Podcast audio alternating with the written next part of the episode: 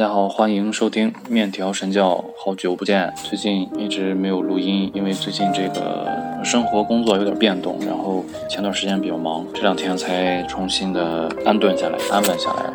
想给大家推荐一下我最近看过的感觉不错的影视剧啊，也有不太好看的，嗯，不太好看的大家就就跳过去就好了，就就当是给大家排雷了。呃，第一部是。二龙湖浩哥导演的《四平青年》《四平青年之三傻醉图》这个片子，如果放在大众意义上的这个好电影的标准来看，可能有所欠缺。但是我们是看着二龙湖浩哥一部一部片子过来的，所以说他能拍出来这部电影，我觉得对他个人来说应该是非常大的一个进步了。整个片子的各种细节环环相扣，每条线索都是有用处的，然后是两三条时间线交织起来，最后完成一个故事。里面有很多巧合，就好像两杆大烟枪啊，疯狂的石头是一样的。它里面肯定是学习了不少这种疯狂石头的拍摄方法和技巧，还有思路。但是，即便是这样，它仍然是比好多的这个国产电影要好很多。里面的笑点啊，呃，包括这个。演技啊，都比二龙湖浩哥的《四平青年》第一部要高了好几个级别。一直在看《四平青年》的朋友，喜欢这一部可以看一下，起码不会让你觉得后悔浪费了时间。后面一部我去电影院看的是诺兰的《信条》，这部片子当时的宣传非常的给力，铺天盖地的宣传。然后诺兰本身也是一个金字招牌嘛。他拍的电影基本上没有烂片儿，从蝙蝠侠到盗梦空间，然后到那个敦刻尔克，一直到他，还有这个马修麦康纳的星际穿越啊，都非常的好看，期望值比较高。看了这部电影。嗯，怎么说呢？他的想法是非常出彩的，非常的有灵感。嗯，这一点就是已经超过了大部分的电影编剧。嗯，但是呢，我认为美中不足的就是他整个的剧本不够硬，导致整个的故事不是特别的精彩。大家把这个注意力都集中在他怎么逆转时间，怎么跟嗯逆转的人来搏斗，然后每一条线索、每一个镜头都是非常有效的，反而不注重于这个故事的精彩程度。嗯，虽然是画了一个圆弧，但是这种时间上的这种的圆，现在来讲其实不能够作为一个特别亮眼的一个招牌来编故事。呃，这种类型的电影其实也有很多，只不过就是诺兰嘛，就会啊，可能也是我这个期望值过高，就导致呃这部片子并没有那么的惊艳我。现在豆瓣评分七点八分，就像刚才谈到的二龙湖浩哥的电影一样，我们。不能把不同的水平的两个导演拍出来的作品放在同一个起跑线上来进行比较，因为这这个就不太公平。所以我想说的就是这部电影。除了这个故事不够精彩之外，其他的都是非常符合呃诺兰电影的这种基本素质的，从配乐到这个色彩到这个运镜啊，各方面都非常好。但是怎么说呢？这个前半段是比较精彩，然后中间部分有点拖沓，到了后期呢，大家就百分之八十就看迷糊了，不知道他们到底为什么作战。总之，这个电影看一看一遍的话是肯定。不会看明白的，要多看几遍。然后给我留下印象比较深的是他的反派，反派演的非常的好，而且这个反派他本身也是一个导演，他的电影评分也都非常的高，拿捏这个反派角色是易如反掌。下一部我看的和我女儿一起看的《咱们裸熊》的电影版，相信很多人都看过《咱们裸熊》的这个动画片，啊，素质也是非常的不错。然后他的导演也是这个神偷奶爸的创始人之一，然后整个的这个画风呢，有点像辛普森一家。但是比辛普森更加的呃细致一些，你明白的，就是现在好莱坞二 D 的主流审美动画风格，大概就是这样子了。呃，剧情也挺好看的，嗯。并不是像《熊大熊二》这样，小孩觉得有意思，大人反而觉得很无聊。这个大人来看也是能够看得进去的。我比较喜欢这个北极熊，人狠话不多，而且力大无穷。有机会看看那个动画片儿也挺好。然后下一个是看了前段时间比较火的这个《八百》。最近来说，这种同一个类型、同一个题材，甚至于同一个风格的电影，现在越来越多。嗯，就是主旋律的主旋律的电影嘛，我们中国人拍起这个来真是游刃有余。但是现在的主旋律电影跟之前的有所区别，就是加入了大量的小鲜肉或者是偶像明星，用来吸收这个票房。印象最深的肯定就是背着炸药包往楼下跳这种自杀式的防卫方法，一身鸡皮疙瘩。还有就是那个小流氓舍身取义要把电话线送到桥对面那个地方也是非常震撼。然后就是姜武最后的那个唱段，耍着大刀的唱段也非常好。另外需要提一点的就是中后段的黄晓明，其实我们的黄教主可能这是他的特异功能吧，就是他不管在任何电影里出现，都会让我跳戏。我看到的不是这个角色，就是黄晓明本人，他的。一个眼神，一个笑，都是他自己，完全不会有任何代入感，特别的违和。我搞不懂为什么在当时情绪已经压抑到一个阶段的情况下，突然出现这么一个让人跳戏的角色，呃。让我压抑的情绪一下子都被消化掉了，这可能也是导导演的良苦用心。管虎确实是厉害，不服不行，确实是厉害。然后我就看了一部呃史蒂芬金的作品改编的《局外人》，这部剧集数不多，然后整体的属于是这种暗黑风，因为史蒂芬金的大概都是这种风格，这种悬疑、恐怖、犯罪，然后但带点黑暗。这次这个十集，呃，每集一小时，一会儿就能看完。而且这个每一集呢都是步步紧逼，它就是节奏把控。它这个电视剧的节奏和电影还不一样，电视剧必须用这一集把你勾住下一集，电影它就可以分成三段或者四段，然后倒数第二段来一个特别呃低沉式的这个挫折，然后在最后高潮呢让主人公呃大翻盘，让大家觉得长舒一口气。但是电视剧不一样，电视剧是每一集结尾都要给你留一个扣子，这部剧做的就非常的好。而且它的整体的这个风格啊，呃，也是比较统一。在一个平静的小镇上，啊，突然出现了一个非常严重、非常恶劣的这个犯罪案件，一个十一岁的男童被强奸、杀害、分尸，呃，这个。嫌疑人也都控制住了，所有的证据都指明这个嫌疑人作案，但是呢，好像又有那么点儿不太自然、不太顺理成章的东西，呃，然后故事就这么开始了。印象比较深的一个角色是这里面的一个黑人女性，叫做辛西娅·艾利弗，她扮演了一个类似于雨人那种的人体计算机，它可以记录下啊每一年的这个排行榜的歌曲的前多少名，它可以记录嗯。每一辆车的生产时间、发行车辆，它可以记录我们从来不曾注意过的数字啊。这样一个类似于超级计算机的人，还有一点灵媒的意思，也就是说他好像还有一点神的帮助来破案。这个角色给我印象非常深，非常讨人喜欢。呃，最后肯定是不会给你把这个故事讲得特别明白，因为这个故事肯定还要拍第二季。嗯，所以说就算是告一段落吧。我是挺喜欢这部剧的，现在豆瓣是七点二，IMDB 是七点八分。下一部是前段时间比较火的《沉默的真相》。《沉默的真相》相信大家也都看过了，所以说就不存在什么爆雷的这种的嫌疑了，剧透的嫌疑了。现在豆瓣评评分九点二，这个我是先经人推荐看了这本原著啊紫金陈的原著，然后再看这部电视剧。所以说没有原著拍的那么好，没有原著讲的那么好，这也是肯定的，因为所有的改编的电影电视剧都比不过原著。但是仍然是一个好故事，确实是一个好好故事。呃。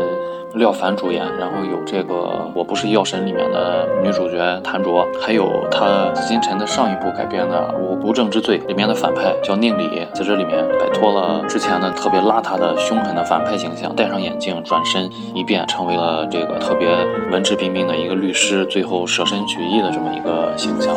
这个人的演技非常了得，将来一定能跟倪大红有一拼。这个故事就是有两条时间线来组成的，一条就是十年前的一个畏罪自杀的案子，另外一个就是十年后今天的一个杀人抛尸自首的案件。然后这两个案件之间好像还有千丝万缕的联系，所以廖凡扮演的这个颜良就出现了。然后两条线并驾齐驱，最后相交帮助主人公破案。后来发现真正的罪犯其实不是罪犯，而不是罪犯的一直藏在最深的地方。这本小说写的要比电视剧来的更加的紧凑，更加的黑暗压抑。哪怕到了小说的结局部分，这个案件仍然没有告破，这个犯罪嫌疑人仍然没有抓获。唉。总之，喜欢这部电视剧的，我还是推荐你们再看一遍书。这本书是紫金陈的《长夜难明》，挺短的，大概两三天就能看完嘛。我看书算是比较慢的。如果这个没有心情看书的，冲着廖凡也应该来看一看这部剧，更何况是一部这个故事比较好看的剧。然后下一部。我比较喜欢的应该是《Bye. 克劳斯：圣诞节的秘密》，同样也是一部动画片啊。这部动画片评分相当的高，它从另外一个角度，呃，另外一个完全你没听说过的故事，然后来给你讲了一个圣诞老人是怎么诞生的故事，以及圣诞老人为什么爬烟囱送礼物，为什么。骑着驯鹿，又为什么驯鹿会飞？画风非常的棒，这种二 D 的画风又完全不同于咱们裸熊那种风格，但仍然非常讨人喜欢啊！每个角色呢都是非常丰满。这部动画是去年一九年十一月八号上映的，目标肯定就是一九年的圣诞节啊，非常适合大人孩子一起看啊，小孩也能看懂，大人看了也会特别的暖心。今年网飞的深奥动画片绝对值得一看，豆瓣八点七分，IMDB 一百八十五，真的是非常棒。下一部我比较。喜欢的姜子牙算不算？姜子牙我也看了，更像是给大人看的，不像是给孩子看。如果抱着一个跟哪吒一样的期待来看这部片子，肯定是会失望的，因为它的笑料没有哪吒那么多，它的整体的故事也不像哪吒那样冲击性那么强烈。但是它跟哪吒一样的点就是说，都在讲一个违抗王权的故事，然后画风肯定是没得说。哪吒这个团队得到了市场的认可之后，大量的钱都会投进来，这些钱不会浪费，都会用在电影的。每一帧的制作上，其实这个片子领着孩子看是不太明智的，孩子很有可能是看不懂，大人都有可能看不懂，但是也还好吧，并没有网评说的那么不好看。很多人给一个相对来说比较高的分数，还是给到了那个小宠物四不像上。下一部是现在比较火的一部韩国电影，叫做《无声》，是刘亚仁演的。刘亚仁和《一九八八》里面娃娃鱼的爸爸两个人作为一个搭档，在犯罪组织的最底层，专门用来处理尸体的工作。因缘巧合的情况下，他们接到了一个绑架的任务，就跟这个小姑娘产生了千丝万缕的联系。这个小姑娘慢慢的就唤醒了刘亚仁心上的一些特别温暖的点。啊，这部片子的一大卖点就是。刘亚仁全片没有一句台词，他扮演了一个不能说话的人，所有的感情，所有的演技，可能都要通过他的动作、肢体和表情来传达给观众。这一点他做起来是得心应手，非常棒。这部电影虽然标签写的是惊悚和犯罪啊，但是它整个电影的画风都像是《菊次郎夏天》那种特别蓝、特别绿、特别黄、特别温暖那种暖色调，大量的暖色调，跟其他的悬疑类型电影是背道而驰的。这可能是这个导演。的风格吧，然后这里面其实还有很多象征意义的一些细节、一些线索，都呼应的还是不错的。现在这个片子呼声是比较高的，但是我认为可能没有那么浮夸吧。这个片子只能说是一个中规中矩的优秀的电影，然后表演也不错，摄影也不错，故事也可以。下面一部我近期看完的剧是这个雷德利·斯科特老爷子亲自导演的《异星灾变》。第一季，但是他好像只导了前两集，后面换人了。然后大家都知道他导过这个《异形》，所以说对这个《异形》的整个《异形》的宇宙啊，嗯，都比较感兴趣。包括他之前拍的《普罗米修斯》之类的，都想解开这个这个谜题：异形是从哪儿来的，怎么来的？然后之前的那些白巨人到底是干什么的？这些工程师到底是什么目的？但是他故意的在电影里讲的不清楚，所以说大家一看这个剧是他的导演，就想到他有可能。会在这里面透露一些关于异形宇宙的事情，所以说一开始大家的期待值也是非常高的。而且前两集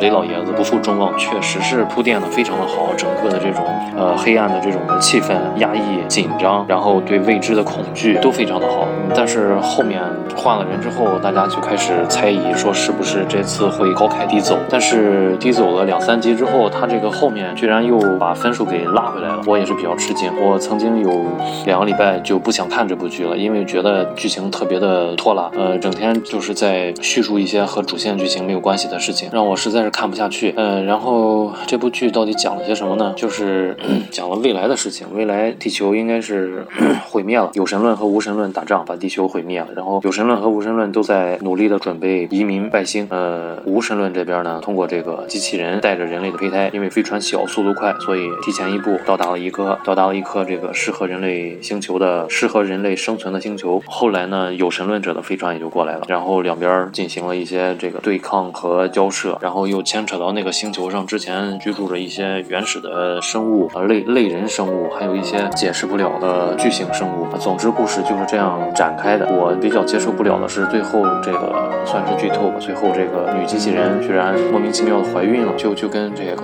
耶稣的诞生一样，莫名其妙的就怀上了，然后这个孕育速度非常快，在最后一集的时候居然出生了。我们都以为会出来一个神之子，结果呢出来了一条蛇，一条龙，它会飞啊！我就觉得这个有点超出我的预料，也不一定是特别好的事情啊。总之，这个故事越来越俗，不知道他怎么才能往回圆。现在第一季结束的时候，这个两个帮派的人，有神论者呢，慢慢慢慢变得特别的没有信仰了，反而这帮无神论者，慢慢的又变得特别相信这个太阳神的存在。呃，搞不懂，希望他第二季能够越来越好吧。这个剧还是比较血腥，嗯。血腥暴力，有些这个特效啊、奇观啊，喜欢这方面都可以看一下外星奇观啊。然后对这个异形或者是雷老爷子感兴趣的也可以看。下一部我是利用这个中午吃饭的休息时间顺便看完的《燃情克利夫兰》这部剧是十年前的电视剧了，应该是有八九季吧。然后这部剧就是这种特别 old school 的老派的情景喜剧，就像《老友记》那样，好莱坞的情景喜剧呗，笑的特别夸张。故事呢也比较简单，没有反派啊，没有。有这个大的冲突，节奏也比较慢。主要是我之前说过啊，所有的美剧除了这个好的故事之外，基本上都是在看一些精神病。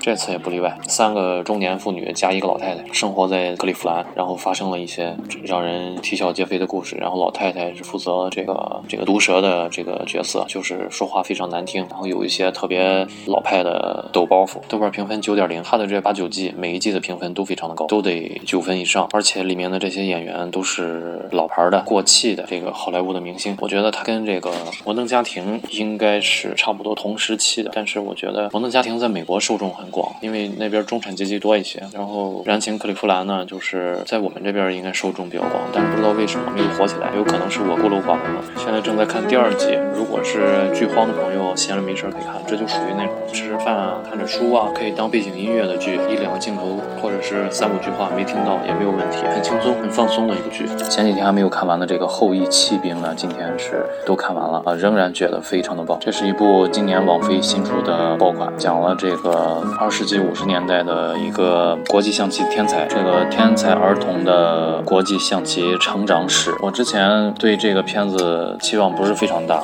只是特别喜欢它的海报，因为这个女演员眼睛非常的漂亮。这个女演员叫做安雅 Taylor Joy，呃，好像还演了前两天上映的这个新变种人。因为海海报吸引的，然后进来看这个电视剧啊，发现真的是名不虚传，大家给他打高分是有原因的。呃，它能够让我们这些不懂国际象棋规则的人聚精会神的看这个剧，而且能够体会到、体验到这个国际象棋里面的一些紧张刺激啊，还有一些勾心斗角，特别的了不起。真的，很多时候都是通过这个演员的眼神和表情来传达这种紧张感，这也是其他的这个电影。语言里面比较少见的，因为他对演员的这个要求本身就比较高，还有就是各方面的配合都要默契，才能够传达出这种紧张感。不像是我们看到一个倒数计时的定时炸弹，我们就会紧张，因为我们知道它会炸。但是我们看到一一个国际象棋的残局，我们是完全看不懂它的危险在哪里，所以就只能靠其他的电影语言来传达给我们，这是它非常了不起的地方。还是我比较喜欢讲的角度，就是这个片子的整个的色调都非常符合那种。呃，五六十年代的那种美国，呃，从发黄的镜头感，还有这个呃人物的穿搭，还有人物的发型，还有当时的一些交通工具，都能够体现出来那种代入感，非常的强吧。我不知道该不该剧透，嗯，总之。这个片子的这个进度，这个片子的节奏把握的就非常的好，在在一次次惊惊险的对弈中，它会穿插着几段呃女主莫名其妙的感情戏，嗯，这些感情戏呢，也在一方面一步一步帮助着主人公成长成为一个国际象棋大师。我们可能生活中非常少见到这种人，智商非常高，特别喜欢下象棋，他的乐趣就是下棋、学习下棋以及和高手下棋。他的乐趣就在于对于下棋的这件事情，他要不停的。进步要不停的吸收新鲜的高级的东西，这让我感觉，这让我感觉就好像一个人工智能要逐渐脱离人类对它的控制，它的办法除了自主的学习人类教给他的东西之外，他还要尽量的想尽一切可能连接互联网。一旦连上互联网之后呢，主人公的外挂就打开了。我只是举了这么一个例子，帮助大家理解。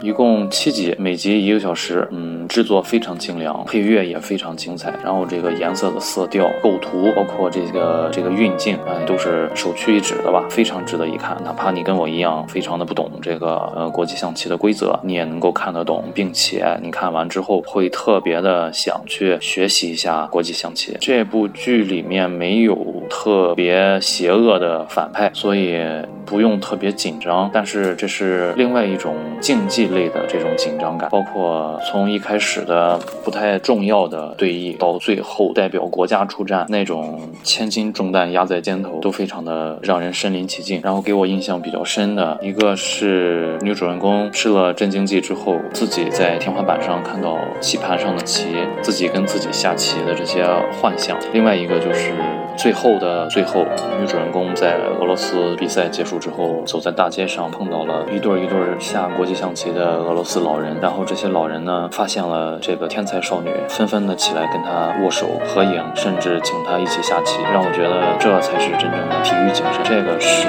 不包含特别强烈的民族国家自豪感在里面。最后这一幕还让我想到了《少林足球》里面周星驰在打败了恶魔队之后，就是全剧中基本上全剧中之后，他独自一人在街上跑步，看到路边的这些路人都在。练习武功的感觉是一模一样的。最后要再次重申一下，女主人公的眼睛实在是太美了。这个片子的化妆、发型真的是无可挑剔，单纯看脸都值得打高分，非常的棒，推荐给大家。最后来说几部烂片吧，帮大家拍拍雷，好吧？这个一九年十二月十八号的《亚米美味》，一个丧尸题材的片子，实在是没有什么亮点。它的场景也非常少，然后这个故事也稀松平常，还有很多地方呢，就是逻辑上就有问题。这部剧的标签是喜剧恐怖，我真没觉得哪里恐怖，不值得一看，我也不介绍了。第二部就是新变种人，哎呀，这个真的是让我非常失望。本来是这个漫威的一个非常棒的 IP，也是非常好的一个点子，能够把一个新的血液、年轻血液注入到 X 战警里面，但是把这个牌给打得稀烂，四点几分。也就是说，这个片子其实如果不挂着。漫威和 X 战警的名字，我们把它当做一个完全陌生的 IP 来看的话，也是没有问题的。我们都知道，在这个逆转未来、天启这些新的时间线之后，X 战警真的是会有很多种可能出现。结果没想到会迎来这么一部剧，而且这部剧连着跳票了好几次，我我吊足了观众的胃口。没想到会变成这样。其实它的阵容还是挺强大的，演员阵容还是挺强大的。哎。可惜了，下一部是《灵魂摆渡》黄泉。我的天，我也搞不懂我为什么要看这部剧。嗯，倪虹洁大家知道吗？倪虹洁应该是祝无双，祝无双是这部电影里面最资深的，差不多是最资深的女演员，所以就不要对这个剧里面的角色演技抱有任何的期望。呃，剧情非常简单，这个背景也非常简单，只有一个背景，其他的地方能是绿幕就全是绿幕，动作戏全是特技加特效。